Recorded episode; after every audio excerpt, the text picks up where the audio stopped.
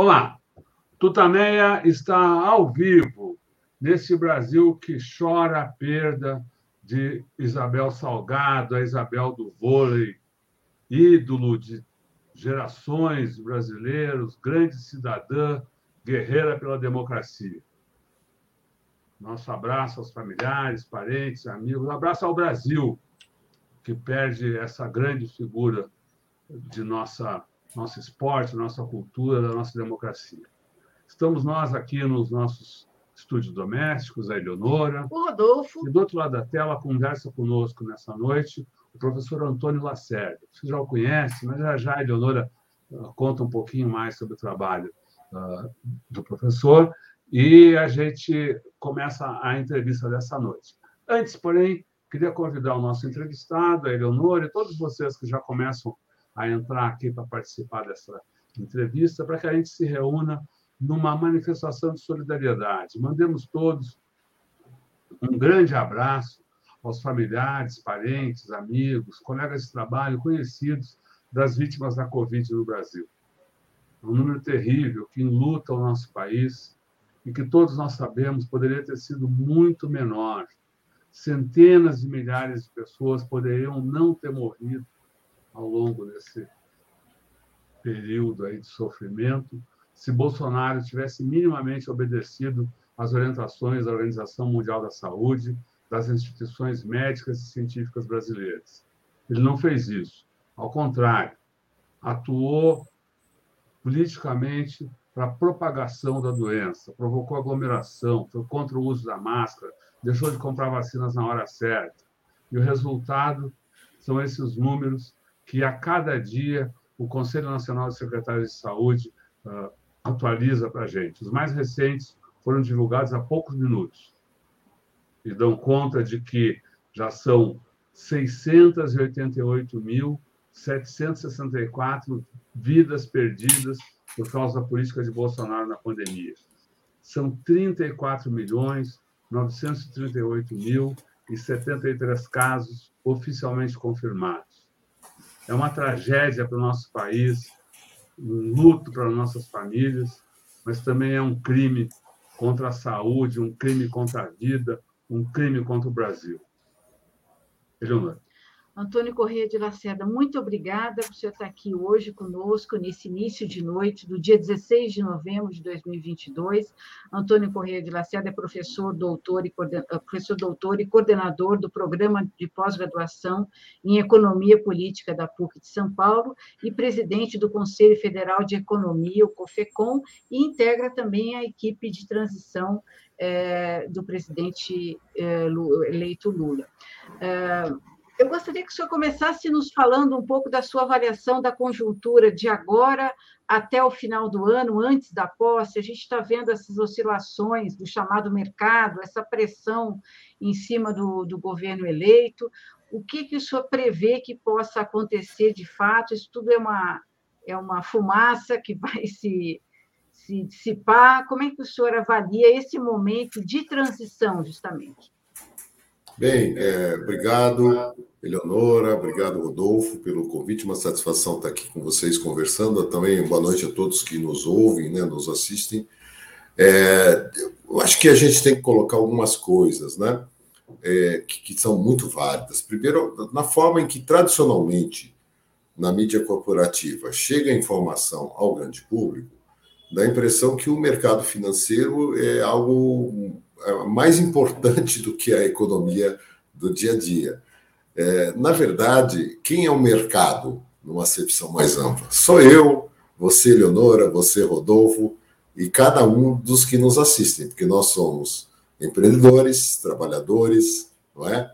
empresários, somos consumidores, não é isso? Atuamos é, de forma voluntária e também nas nossas atividades. Então, isso é o mercado, numa acepção mais ampla. No entanto, convencionou-se, até pela força que tem, a definir mercado como o mercado financeiro. Então, a bolsa de valores, a taxa de câmbio, a taxa de juros.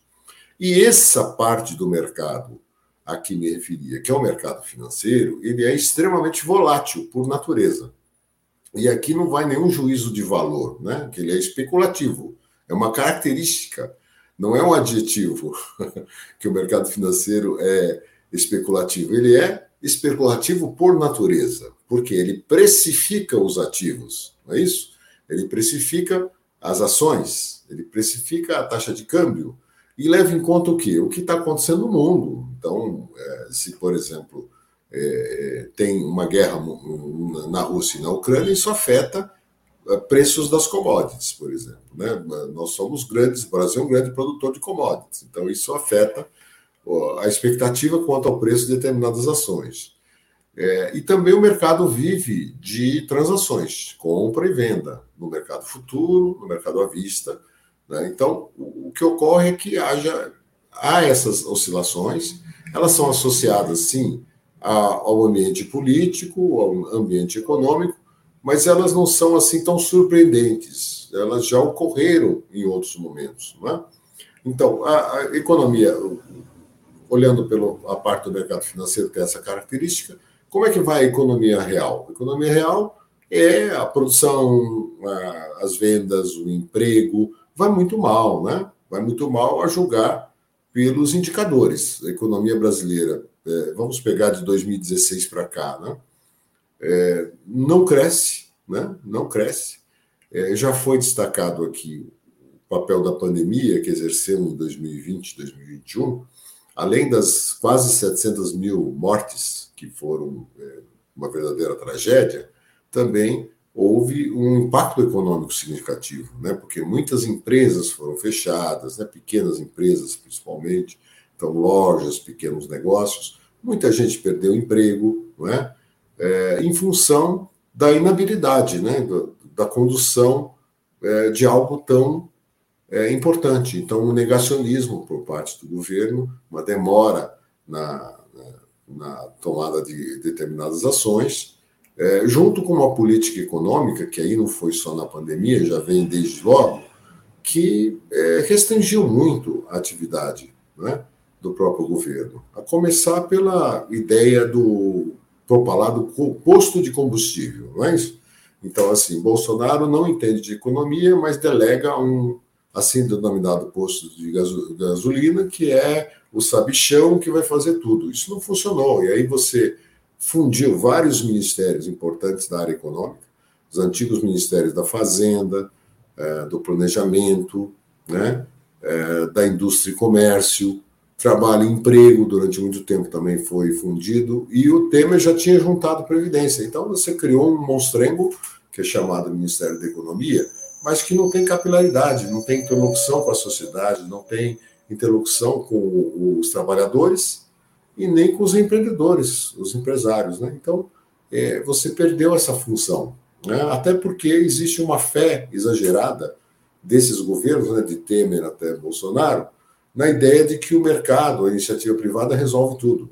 O mercado e a iniciativa privada são muito importantes, mas o Estado tem papéis que são insubstituíveis, tem um papel muito relevante dentro dessa economia. Então, o resumo da ópera é que temos hoje 24 milhões de pessoas fora do mercado de trabalho, né? São desempregados, desalentados ou subocupados. 33 milhões de brasileiros passam fome.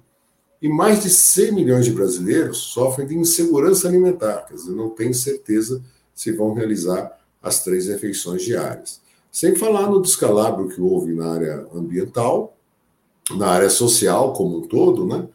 E a perda de credibilidade do Brasil no cenário internacional, que felizmente está sendo rapidamente recuperada, né, a julgar pelas repercussões agora da participação do Brasil, especialmente do presidente Lula, na COP27.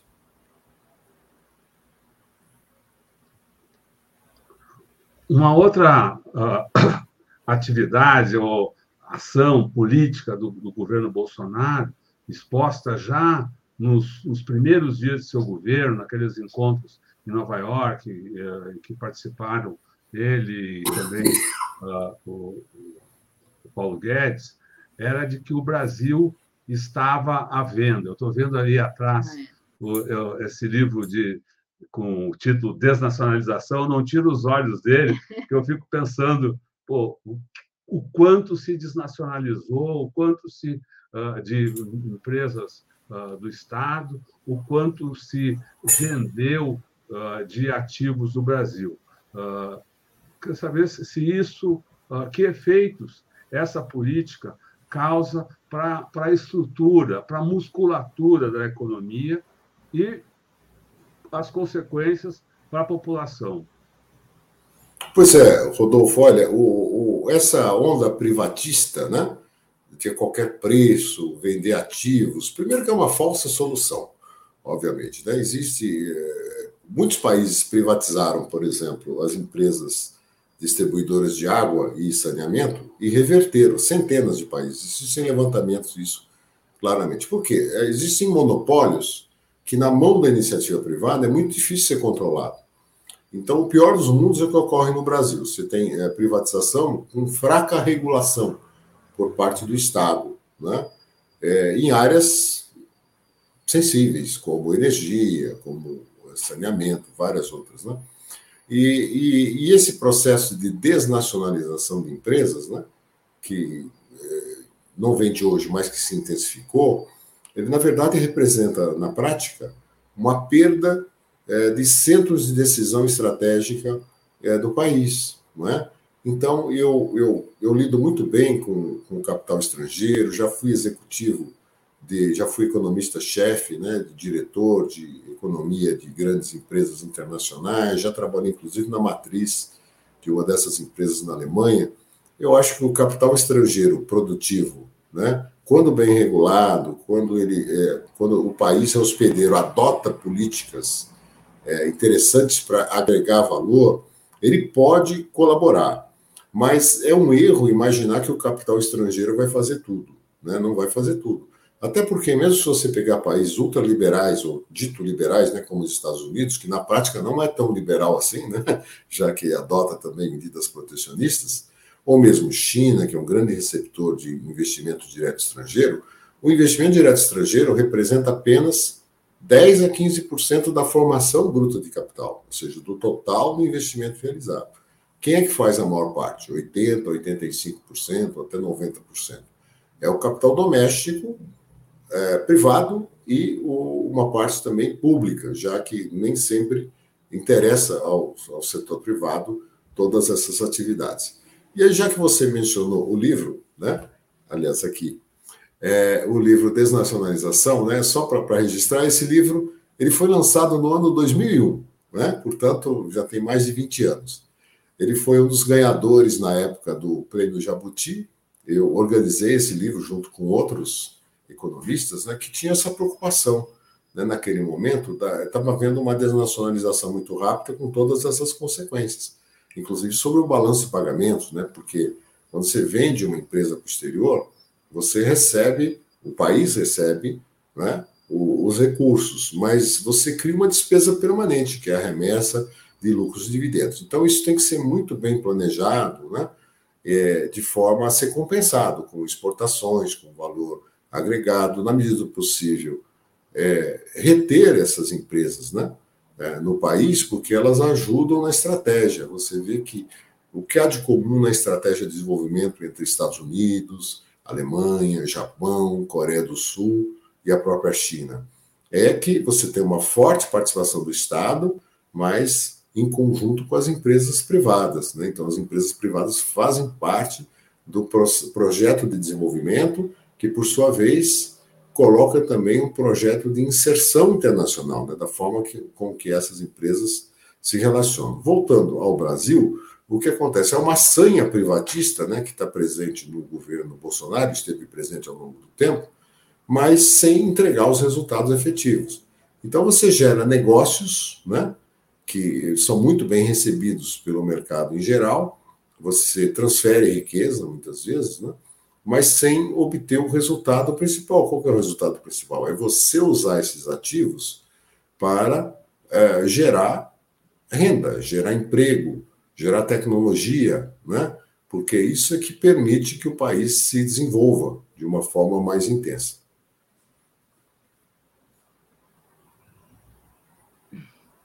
Professor, é, o, governo Lula, né, que está se gestando, que está se formando, que tem essa primeira fase de transição, ele a, a sua vitória se realizou muito também por uma frente muito ampla que, que se aglutinou em torno do nome dele. Muitos dizem que uma frente mais ampla até do que das diretas já, porque houve realmente é, união de forças, muitas vezes até com muitos conflitos, com muitos interesses conflitantes, e isso se traduz, de certa maneira, na composição da equipe de transição, onde estão pessoas de pensamentos uh, distintos, divergentes até em muitos pontos. Isso se expressa também no grupo de que estuda economia, planejamento, na área de economia de uma maneira maior. Como é que o senhor espera que essa conversa, essa, esse debate, nesse momento, com essas ideias conflitantes, possa chegar a um, a um lugar como isso é possível, ou essa tensão, essa disputa de interesses, ela vai percorrer o governo Lula, que, enfim, abarca esse, esse grupo tão amplo? Pois é, Leonora, o, a única vantagem, entre aspas, né, que nós tivemos com a polarização entre a barbárie, né, que representava, representa o governo atual, e a contraposição que veio a proposta Lula ampliada, né, com os 15 partidos que aderiram, né, alguns logo no começo, outros depois foram aderindo, nessa grande frente que lembrou muito, como você bem lembrou, a, a, as diretas já, lá nos anos 80, né, aquele momento de transição, de importância, ele é, então permite é, é que você, é, usando a frase Lula, se remetendo a Paulo Freire, né, que você use divergentes para se contrapor ao antagônico. Né? Então, dentro dessa divergência, mas que pressupõe, é, por exemplo, o respeito à Constituição, né? a, a, a liberdade de expressão, o Estado laico, né? a liberdade de cátedra. Então, alguns valores que até eu diria são mais relevantes em si do que a própria organização econômica. Agora, a organização econômica, obviamente, precisa se encaixar dentro disso, então você tem, é, entre as forças que apoiam Lula, é, é, pessoal mais, de, mais liberal, o, pessoal mais desenvolvimentista, eu me enquadraria nesse grupo, né, que genericamente chamado desenvolvimentista, mas que é um, um grupo que tem é, é, ideias econômicas né, é, que colocam a pessoa como objetivo. Né? É, é, então, a, o ser humano tem que ser a prioridade. Né? e isso não significa não, não ter oportunidades para o setor privado né, ou para o próprio mercado financeiro. É, pelo contrário, né, a, o que não, não dá para ocorrer é o predomínio de determinadas, determinados interesses em detrimento do coletivo. Então, eu entendo que é, Lula tem capacidade política, tem liderança para é, definir quais são aqueles pontos fundamentais que devem ser é, norteadores do futuro governo, contemplando as várias expectativas. Né? É claro que sempre algum, alguém vai ter que vai ter que ceder de algum lado, mas em prol de um objetivo maior. E, e o Lula, claro, é a figura central para conduzir esse processo. Né? Lembrando que há também um papel muito importante do legislativo, né? já que tudo passa é, pelo legislativo, por que não dizer dos três poderes? Né? Aliás, o poder judiciário tem tido um papel fundamental, né? teve ao longo desse ano e tem tido na preservação da, da ordem econômica, né? da ordem social, da ordem política.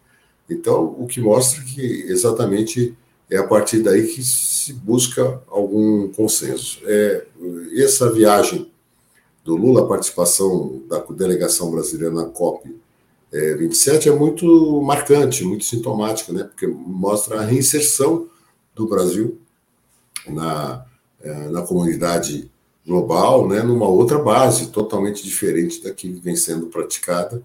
E isso trará seus frutos né, imediatamente, não só de investimentos, comércio, mas também é, de posição de liderança na né, geopolítica brasileira. Uhum. Ao longo dos últimos anos, especialmente nos governos uh, Temer e, e, e, Bolsonaro, mas também uh, nos governos petistas, né, vem ocorrendo um processo de desindustrialização do país. Ou, dizendo de outra forma, a indústria está tá com um peso cada vez menor no, no, no PIB nacional, né? E, e, isso é sempre apontado como um problema para o desenvolvimento sustentado e sustentável.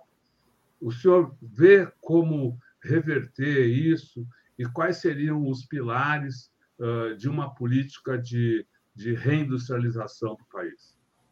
Isso, Rodolfo. Veja, a, a, não há precedente né, de país que se tornou desenvolvido sem uma indústria forte. Né?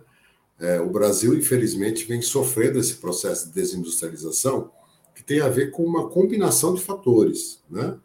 É, e eu diria um, um, aspecto muito importante que nós não temos a política industrial na nossa agenda. Né? Então, ao longo de 2016 para cá, o tema política industrial sumiu. Não temos um ministério para cuidar disso, né? e não temos gente no governo dedicada. E é algo fundamental, porque é, as boas práticas internacionais mostram que as chamadas políticas de competitividade, né, que é a política industrial, mais a política comercial e a de ciência, tecnologia e inovação, são indutoras né, desse processo de agregação de valor. É, e o Brasil é um dos poucos países que pode continuar sendo muito bom no complexo agro, mineral, petrolífero, né? É, é, e, e, pecuário, né? É, como é, uma liderança, né? uma grande, mas sem abrir mão da industrialização, porque é, é exatamente o, o, Brasil tem é, mercado para isso, tem gente, né? e tem know-how para isso, porque apesar da desindustrialização, que é inegável e ela ocorreu, vem ocorrendo, é, o Brasil ainda é o maior parque industrial da América Latina. Né? Então, ele tem o DNA da indústria que precisa ser reavivado.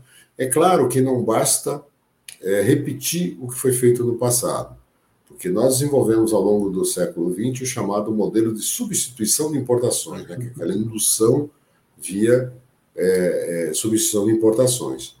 É, e, evidentemente, isso não é mais possível da mesma forma, mas existe uma série de políticas industriais, com compras do Estado, né, com a, a arrumação entre a política comercial, com indução via inovação, que pode e deve ser utilizadas, como, aliás, as boas práticas têm demonstrado. Estados Unidos é mestre nisso, Alemanha também, Coreia do Sul e vários outros países. Né?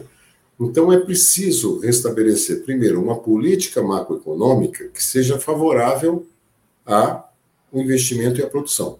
Né? Que, que política é essa? Você tem que ter juros compatíveis com o retorno da atividade produtiva.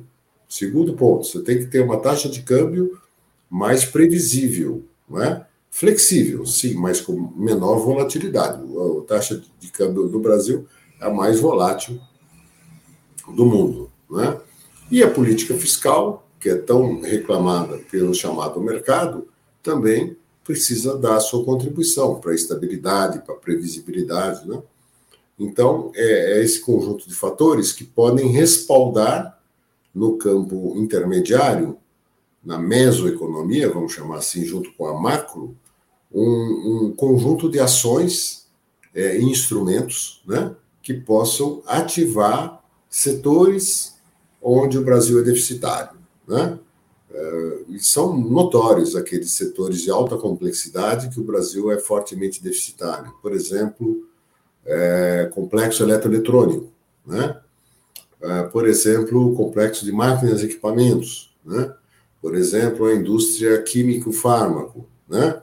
É, então é preciso restabelecer o que a gente chama de complexo industrial da saúde, por exemplo, né? Como um instrumento, né?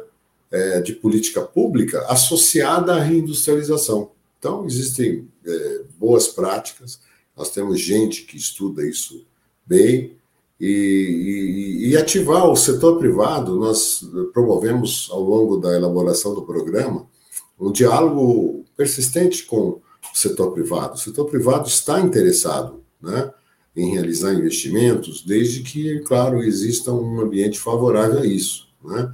Existe o tema da reforma tributária, que terá que ser enfrentado, né? não agora na transição, mas é, logo no início do governo, na apresentação de uma proposta que corrija as distorções do nosso sistema tributário, que é fortemente regressivo, né? E também muito complexo, muito difícil de ser operado. Né?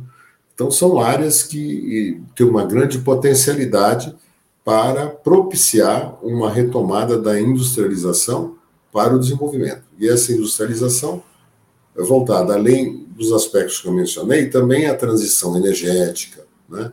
também a transição digital para a economia verde. É? Então, é isso que pode transformar os desafios em grandes oportunidades.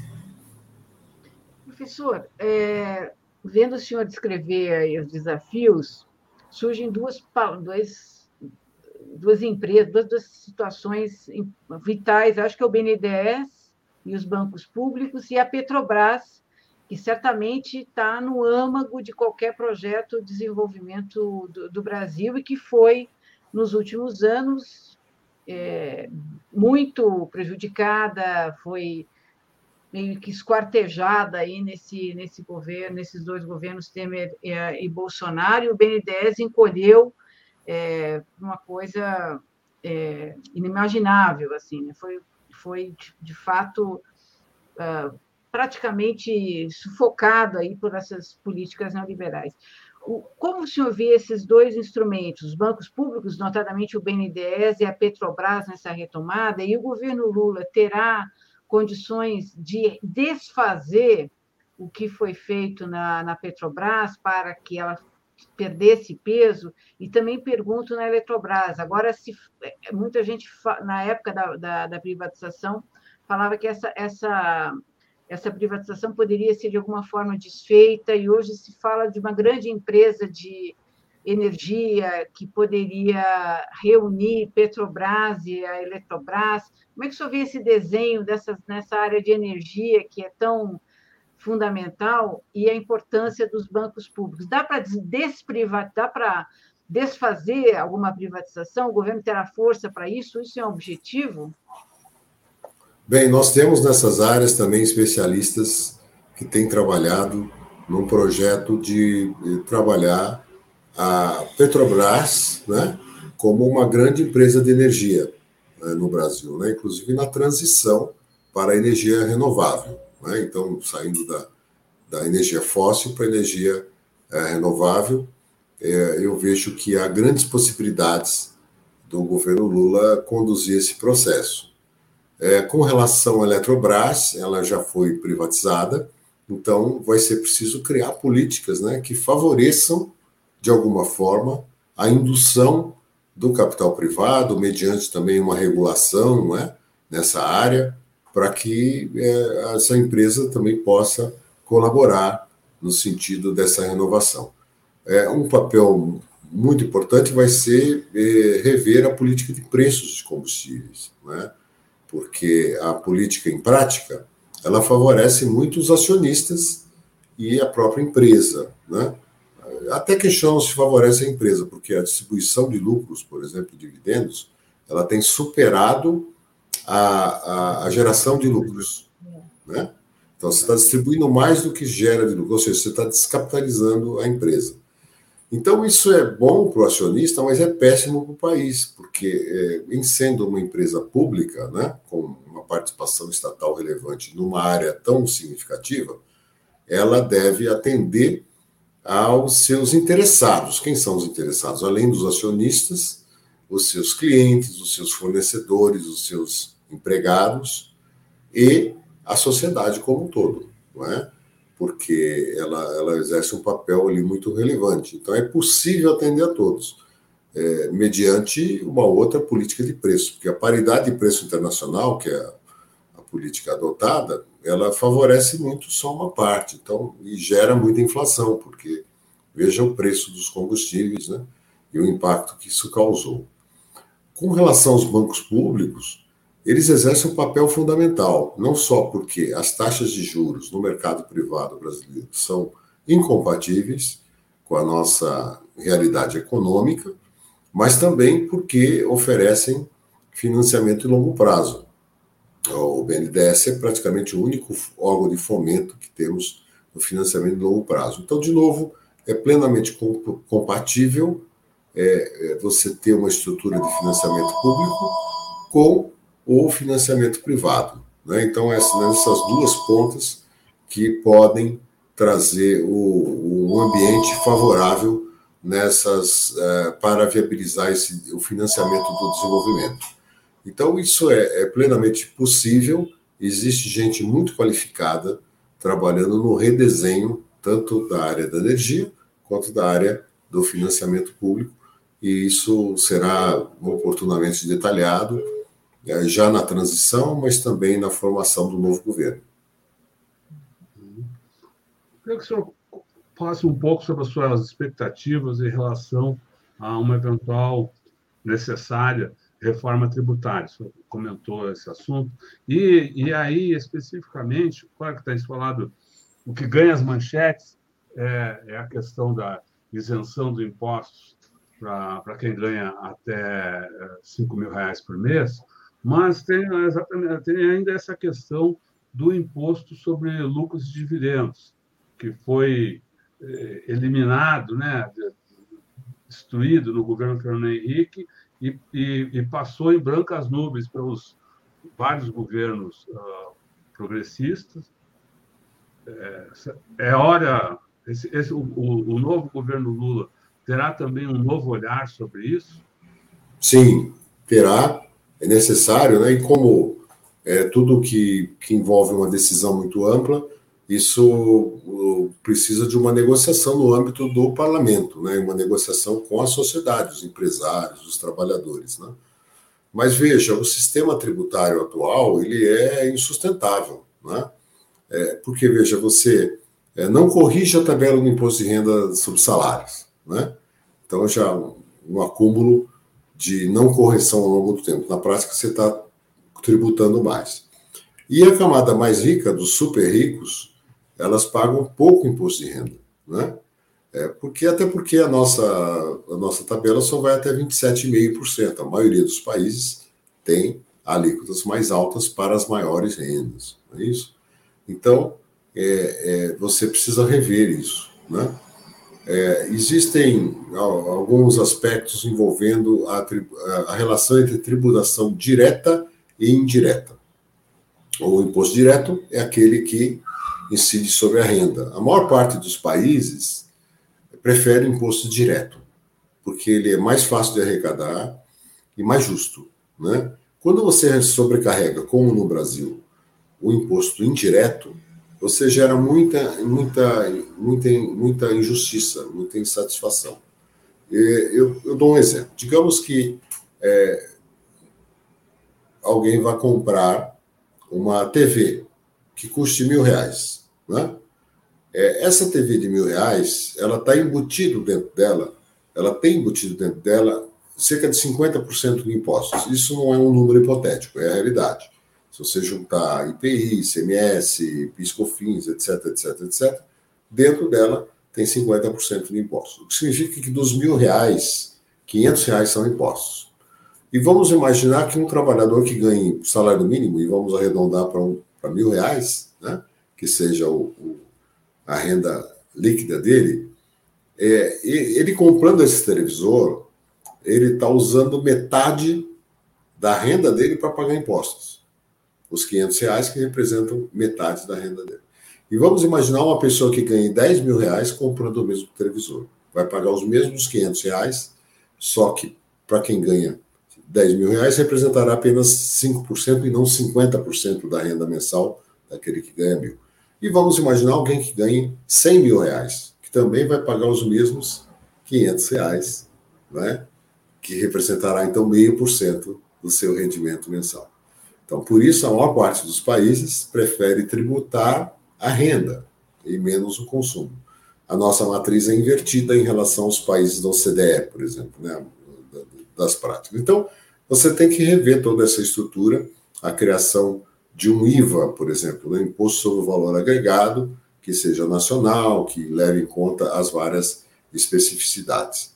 E da mesma forma, você precisa transformar esse sistema em algo mais palatável, mais execuível, né? Porque mesmo para as pessoas, empresas que querem cumprir as obrigações fiscais e tributárias no Brasil, elas precisam ter um verdadeiro exército de especialistas, porque o sistema é tão complexo, é, tem tantas emendas, tem tantas legislações, muitas vezes com interpretações é, díspares, né? não, não é um tema pacificado, então que toma muita energia né? E custa muito para ser gerenciado. Então é preciso transformar um sistema mais simples, mais justo, um imposto progressivo, como é na maioria dos países, e com que vantagem? Além da competitividade, que vai melhorar, os produtores brasileiros poderem concorrer melhor com o produto importado e também ter mais espaço na exportação, é, você permitirá ao Estado ter um, uma estrutura de arrecadação mais estável, né? porque muito do que se reclama da, da instabilidade no campo é, fiscal decorre da falta de receitas de forma perene, de forma transparente. Não é? Então, o, o, Estado não gera recursos, ele se apropria de recursos da sociedade. Então, o benefício da reforma tributária seria também você ter uma maior estabilidade fiscal pelo lado da arrecadação. Professor, e de onde senhor, de onde o senhor imagina que eh, virão as resistências a essas mudanças? O senhor falou há pouco que o empresariado está disposto a investir e, e certamente há, há, há divergências nesse empresariado, é uma coisa tão ampla, né? A gente tem uma parcela do empresariado que talvez ainda esteja é, com a, as ideias é, do, do, presidente Bolsonaro, tem uns até que incentivam e financiam esses atos criminosos antidemocráticos, e tem um leque, esse leque amplo de é, empresa, do empresariado que apoiou a candidatura do presidente Lula. Da onde o senhor imagina que poderá vir uma resistência maior? Será justamente na questão tributária? Será na questão da reforma trabalhista? É, será no mercado financeiro, que é sempre visto como é, mais refratário a políticas que não, que não caibam naquele receituário bem restrito, neoliberal, da onde vai vir a oposição do, no, do campo empresarial ao governo Lula? É, eu vejo que a, a, resistência virá de todos os lados, né? Porque toda vez que você fala em reforma tributária, é um tema é, que aparentemente tem uma certa é, uma certa unanimidade, né? uma certa coesão, mas a coesão para quando você eh, vai definir quem vai pagar mais impostos. E, e, a gente sabe que, evidentemente, aqueles que estão no poder econômico há séculos no Brasil ah, não querem abrir mão dos seus privilégios. Não é? Então, você vai ter que construir um pacto é, com a sociedade, um pacto que está refletido no parlamento, de certa forma, é, nas áreas em que você vai ceder e progredir, talvez gradualmente, é, em relação ao que seja ideal, não é? Porque tem um tema que eu também não falei que é inerente a isso, que se refere a, a subsídios com baixo retorno social. Né? Então, existem algumas vantagens tributárias, subsídios, incentivos, que favorecem determinados grupos, né? e até às vezes empresas, em alguns casos mas isso não tem um retorno para a sociedade, então precisa ser revisto. Mas isso também encontra resistências, não é? Então é preciso ser trabalhado e, na medida em que se consegue consenso, evoluir. Não é um tema fácil, não é só no Brasil, é, vários países têm uma dificuldade enorme com é, profundas mudanças tributárias, é? Então, mas é preciso enfrentar esse desafio e muitas vezes nós vamos assistir mesmo empresários ou grupos que apoiaram o governo Lula resistiram a alguma mudança é, é, do ponto de vista estrutural. Né? Então, isso pode, pode ocorrer e faz parte do jogo da democracia, né? de pesos e contrapesos, mas que também é preciso que haja uma conscientização de que, para o país se desenvolver, e todos ganharão com isso, é preciso abrir mão de alguns privilégios né, para chegar a um resultado mais favorável. É, e os privilegiados nunca querem abrir mão de seus privilégios. Né? Professor, eu queria que o senhor contasse um pouco, não sei se vocês já, já tiveram, acho que não tiveram ainda uma, uma, primeira reunião, mas contar um pouco se já, já tiveram, como é que é o trabalho, se não tiveram, qual é a sua expectativa do, do desenrolar do trabalho dessa a, a, do, do, da equipe de transição aí na área de economia.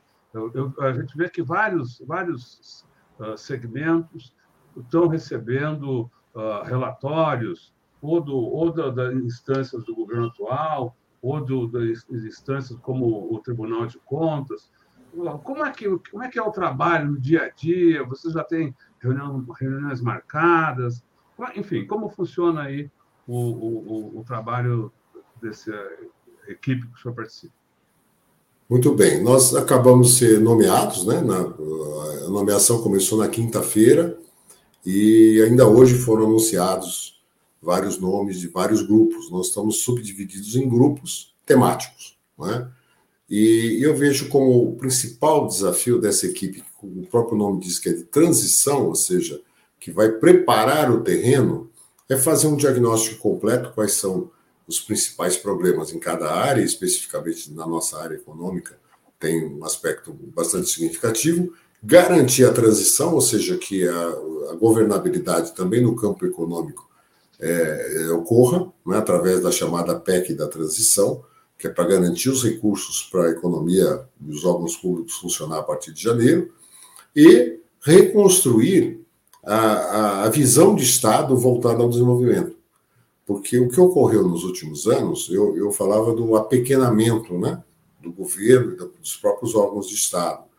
Porque, primeiro, essa limitação da área econômica numa única pessoa, num único ministério, é, isso foi, a meu ver, muito prejudicial né, para você exercer o papel de coordenador do Estado. Então é preciso resgatar tudo isso, recolocar as peças no lugar, organizar o organograma, a estrutura e propor isso a, a, ao governo. Né? Então, é, eu acho que esse é um primeiro papel nosso na equipe de transição, é, especificamente junto à área econômica. Mas também vejo que é, é um, grande avanço que a gente pode, pode ter é ter parceiros, por exemplo, na área como já tem um grupo de indústria, um grupo de ciência e tecnologia, né, que são áreas análogas. Quando você fala economia como um todo, a produção, tudo isso que a gente está falando, você tem que ter esse apoio né, dessas outras áreas que são significativas. Então, economia num sentido mais amplo do que meramente financeiro. Né? Então, eu, eu, eu vejo que existe um campo aí muito interessante. Estamos em pleno trabalho, né? realizando, temos uma sede lá, que é o Centro Cultural Banco do Brasil, mas também hoje com os recursos da tecnologia, muitos encontros se dão no, formato virtual e contando também com o auxílio precioso de muitos técnicos do governo que não compõem oficialmente a equipe de transição, mas estão a serviço da equipe de transição, né, no levantamento de dados, no fornecimento de subsídios, que felizmente o, o Brasil ainda tem uma estrutura é, pública né, de, de, funcionários de Estado muito bem qualificados. Né? Você se depara com gente muito bem formada, muito dedicada em vários órgãos da administração pública. E felizmente eles existem, né? porque eles nessa hora e também apoiarão, quer dizer, servirão de respaldo técnico para o próximo governo, de forma que é, você possa adotar as medidas necessárias para fazer a economia andar. Né? Legal. Professor, o senhor falou também, mais no início da entrevista, ainda das da questão de do, quando, quando já na primeira pergunta, lá, a Eleonora comentou sobre a questão do mercado, como o mercado reage uh, manipulando uh, preços do dólar e, e, a própria, e o próprio desempenho da Bolsa, além, é claro, da, da, questão dos juros, que tem, tem, os, tem a, a Selic, mas também tem os juros praticados uh, pelos bancos nos empréstimos, uh, uh, tanto para a indústria, quanto, tanto para as empresas, quanto para a pessoa física. Bom, o senhor falou desses temas, dizendo que precisaria ter uma taxa de juros compatível com, com o que, que permitisse às indústrias ter uma ação competitiva. É uma expressão uh, no, no, mercado internacional, é uma expressão muito usada também pelo professor Bresser. Né? Agora, o senhor Sim. tem, o senhor tem uh, números para isso? Tanto para essa, essa taxa, como, como para o que seria o valor adequado do câmbio. Uh, não sei se dá para pensar no futuro, mas se, se fosse hoje, comparando com, com, com, com os, os, dados de hoje, da, da, da, taxa de juros e do câmbio, uh, você acha que está. Uh, como seriam os números com que o senhor acha que a, que a economia deveria trabalhar? Veja, Rodolfo, o mundo todo está subindo juros, né? Mas é, nesse ponto, o, o, Brasil é mais realista que o rei, ou seja, o, o nosso Banco Central né, é mais realista que o rei, porque a nossa taxa de juros subiu quase 12 pontos percentuais, né, taxa de juros básica, Selic, em pouco mais de 14 meses. Né? Era 2%, está quase em 14%. Né? É, Para uma inflação que tem um componente de oferta muito grande, ou seja, tem a ver com o preço das commodities no mercado internacional, tem a ver com a própria desvalorização cambial. Então, você, o mecanismo clássico de elevação de juros normalmente está associado a uma inflação de demanda, que não é o caso. A demanda no Brasil está bastante restrita. Então, qual seria a taxa de, de juros ideal, básica? Né? Seria compatível com a média internacional. Então, com a média internacional? Você, em situação normal, você tem uma taxa de juro real de 2% a 3%. Então, se a inflação no Brasil é, prevista para os próximos 12 meses estiver em 5%, por exemplo, o ideal é que você atingisse uma taxa Selic próxima de 7%, ou seja, que você fizesse agora a curva descendente para permitir é, chegar a esse nível. Não é? é? da mesma forma, qual que é a taxa de juros compatível com a atividade produtiva? Ora, é aquela que permita a rentabilidade, é, que a rentabilidade dos negócios, dos projetos, permita pagar o crédito e o financiamento. Como a gente falava aqui, infelizmente essas linhas de crédito hoje é, compatíveis só eram possíveis via BNDES, mas nos últimos anos o BNDES se retraiu é? e nós perdemos esse instrumento. Então, podemos usar mecanismos de mercado, financiamento via Bolsa de Valores, mercado de capitais, não há dúvida. Mas o papel do BNDES é fundamental para dar esse respaldo. Né? E o mesmo se refere à taxa de câmbio.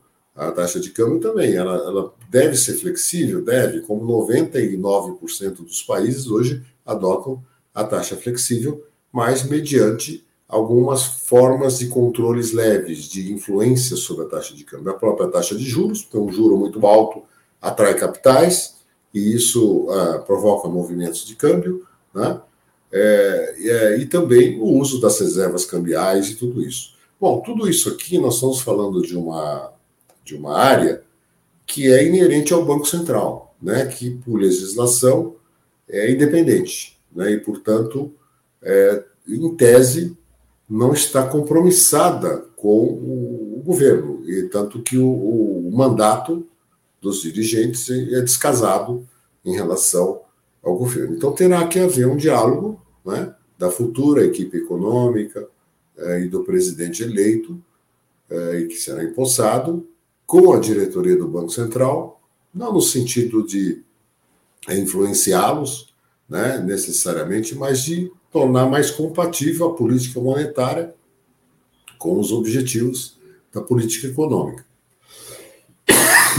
Já houve, hoje ou ontem, declarações do presidente do Banco Central, né, é, dizendo que o comportamento da política monetária dependerá da política fiscal. Né? Então, essa é uma área que pode haver diálogo entre as duas instâncias para gerar alguma previsibilidade, de forma que se possa é, também ter um quadro mais favorável, né, tanto de juros como de câmbio, para o, o crescimento da economia.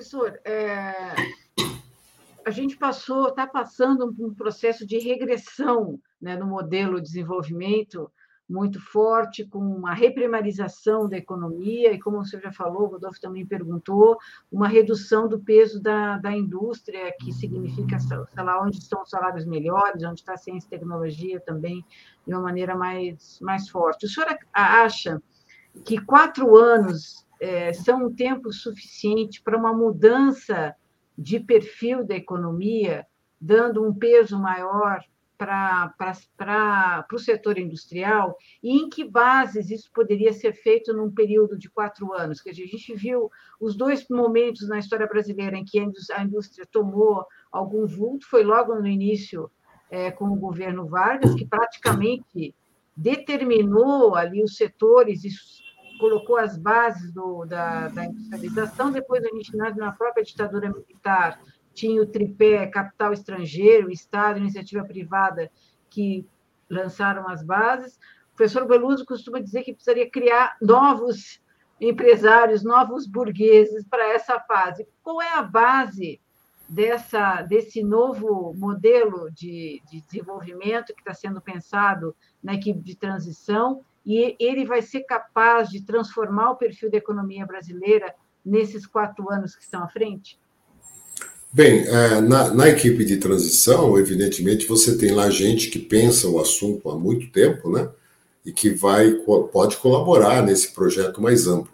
Mas eu diria que na transição, o que eu, é, o que eu faria, né, se eu estivesse conduzindo esse, esse campo da, da questão da, da indústria e do comércio, seria da recriação dos órgãos públicos que possam fomentar esse processo, né, para criar interlocução. Então, seria quase que uma recriação do antigo MDIC, né, o Ministério da Indústria e Comércio Exterior, e os seus respectivos braços. Eu acho que se a equipe de, no meu entender, né, se a equipe de transição conseguir redesenhar esses aparato, né, para fornecer como sugestão para o novo governo, isso já será um, um grande passo, né? porque você pode aproveitar o próprio modelo anterior brasileiro, com correções, aproveitar a experiência internacional, e embora você tenha um curto prazo para fazer isso, que é esse, esse um mês e pouco de transição, é, você conta com gente lá muito experiente que há anos trabalha isso, conhece mundo afora, conhece a própria estrutura governamental e poderá fazê-lo. Claro que a implementação disso leva mais tempo e principalmente os resultados né? porque nós falamos aqui que para isso você precisa de uma boa estrutura de política macroeconômica e você precisa também a implementação desses instrumentos e políticas que também não são imediatos, o resultado não é imediato. Eu acho importante é que se crie aparatos de Estado, né, para fazer isso, e também eu acho que o papel da sociedade é muito importante. Por exemplo, nós tivemos um cavalo de pau é, no governo Bolsonaro, no que se refere aos instrumentos de Estado, que a sociedade aceitou muito passivamente. Não é? Quer dizer, como que o nosso empresariado, mesmo a burguesia industrial, aceitou a extinção do Ministério passivamente, a extinção do Ministério da Indústria e Comércio, de onde se tirou essa ideia maluca? Né? E, no entanto, ela foi implementada né? É, com uma certa complacência do setor industrial como é que a sociedade aceitou que se extinguisse a função de planejamento, né, que é uma função básica, presente na economia da maior parte dos países, os governos. Né? Então, normalmente, isso são órgãos de Estado. Né? Como eu disse, felizmente, existem ainda instituições e pessoas que foram preservadas, né? que têm a memória, que têm a qualificação e que agora podem ser requisitadas, é, vamos dizer assim, reorganizadas dentro dessa nova estrutura para que possam desempenhar esse papel que é fundamental. Certo. O senhor falou também do Banco Central. Está no horizonte levar novamente ao Congresso o debate sobre a, o posicionamento do Banco Central na estrutura do governo? Eu vejo que nesse momento não. Né? Nesse momento não, porque você tem uma legislação com mandato né, que, que dura ainda algum, algum tempo, e você tem outras prioridades, eh, várias acho que já foram citadas aqui, inclusive a reforma tributária, a questão fiscal, né, de uma forma geral. Então, não vejo que isso estará na, entre as prioridades do ano 2023. Legal. Professor Antônio Lacerda, a gente queria agradecer muito a sua participação aqui no Tutameia, agradecer também a participação do público que nos acompanhou agora aqui, que seguirá com a gente pela internet afora, e aproveitar esse momento de agradecimento para mandar um super muito obrigado para as mulheres e os homens que atuam na área da saúde, na linha de frente do combate à Covid. Muitas vezes elas e eles colocam suas vidas em risco, e muitos perderam as vidas né, em defesa das nossas, e ainda tem que aguentar todas essas trampolinagens que faz o governo Bolsonaro, cortando verbas, dificultando a ação dos profissionais da saúde. Por isso, a elas e a eles, nosso agradecimento, nosso muito obrigado. Queria lembrar que essa entrevista fica disponível em todos os canais Tutameia. Busque por Tutameia TV e você nos encontra nos vários, ah, nas várias plataformas de podcast, no Twitter, no Facebook, no YouTube. No YouTube, não deixe de se inscrever no nosso canal e clicar na sinetinha para receber avisos de novos vídeos. Visite também o nosso site, o Tutameia. O endereço é tutameia.jor.br. E agora, uh, antes do boa noite, do tchauzinho, a gente devolve a palavra ao professor Antônio Lacerda para que, dessa vez, sem perguntas, faça sua fala, mande sua mensagem o povo que está aqui com a gente. Muito obrigado, professor. A palavra é sua. Obrigado, Rodolfo. Obrigado, Leonora. Obrigado todo o pessoal que nos acompanha. Eu quero começar reiterando a fala do Rodolfo em homenagem né, aos profissionais da saúde. E eu acrescentaria os profissionais da educação. Nós temos visto que, com o descalabro né, das contas públicas, da, da má gestão do governo, esses profissionais seguraram a onda, né, muitas vezes é, trabalhando muito mais do que o seu contrato exige e muitas vezes usando até recursos próprios. Né? Eu já vi professores, já vi médicos, enfermeiros e outros comprando materiais básicos que a escola não, não, não recebe verbas do próprio bolso, fazendo ali a vaquinha entre os professores para disponibilizar. E mesma coisa na área médica. Então, é, isso nos dá um orgulho imenso da qualidade né, dos nossos serviços públicos, ao contrário do que o discurso liberal normalmente tenta é, rotular, né, de que é, o funcionário público não é trabalhador ou que não seria produtivo, que é um grande equívoco.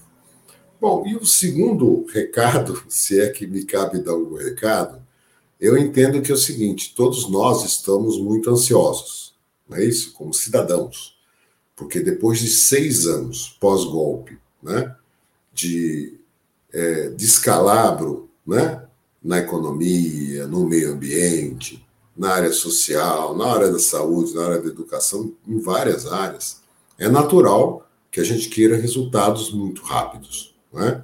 Então, é, eu, eu, eu gostaria de sugerir aqui que nós, como cidadãos, é, participássemos mais.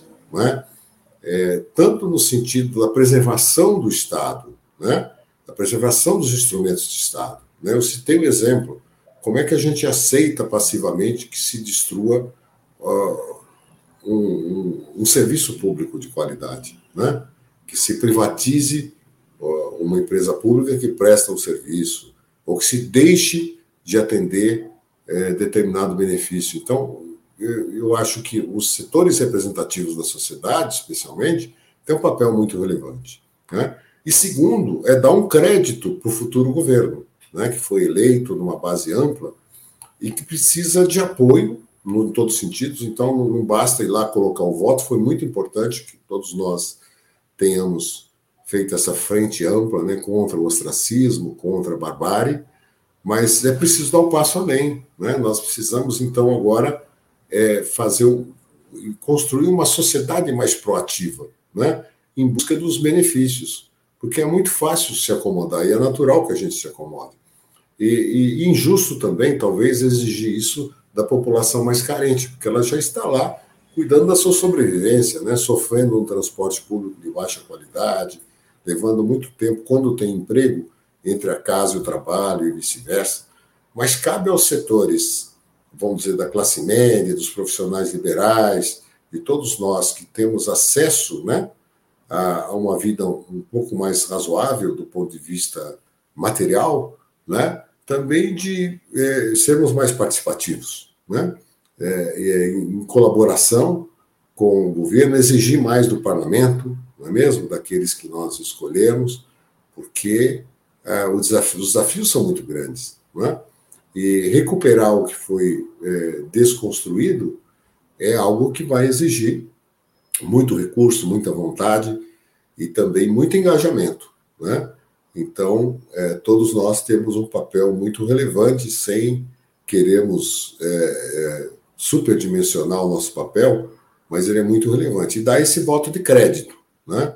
É, vai ser formado um governo de coalizão, que é fundamental, que traz na sua composição algumas divergências, mas é preciso preservar o lado principal, né? E ter, é, às vezes, alguma paciência também porque os resultados não serão imediatos, né? porque a gente precisa entender a dimensão dos problemas né? que foram causados ao longo do tempo e com sequelas terríveis para muitas vidas, muitas famílias, como já foi apontado aqui no caso da Covid e outras doenças, né?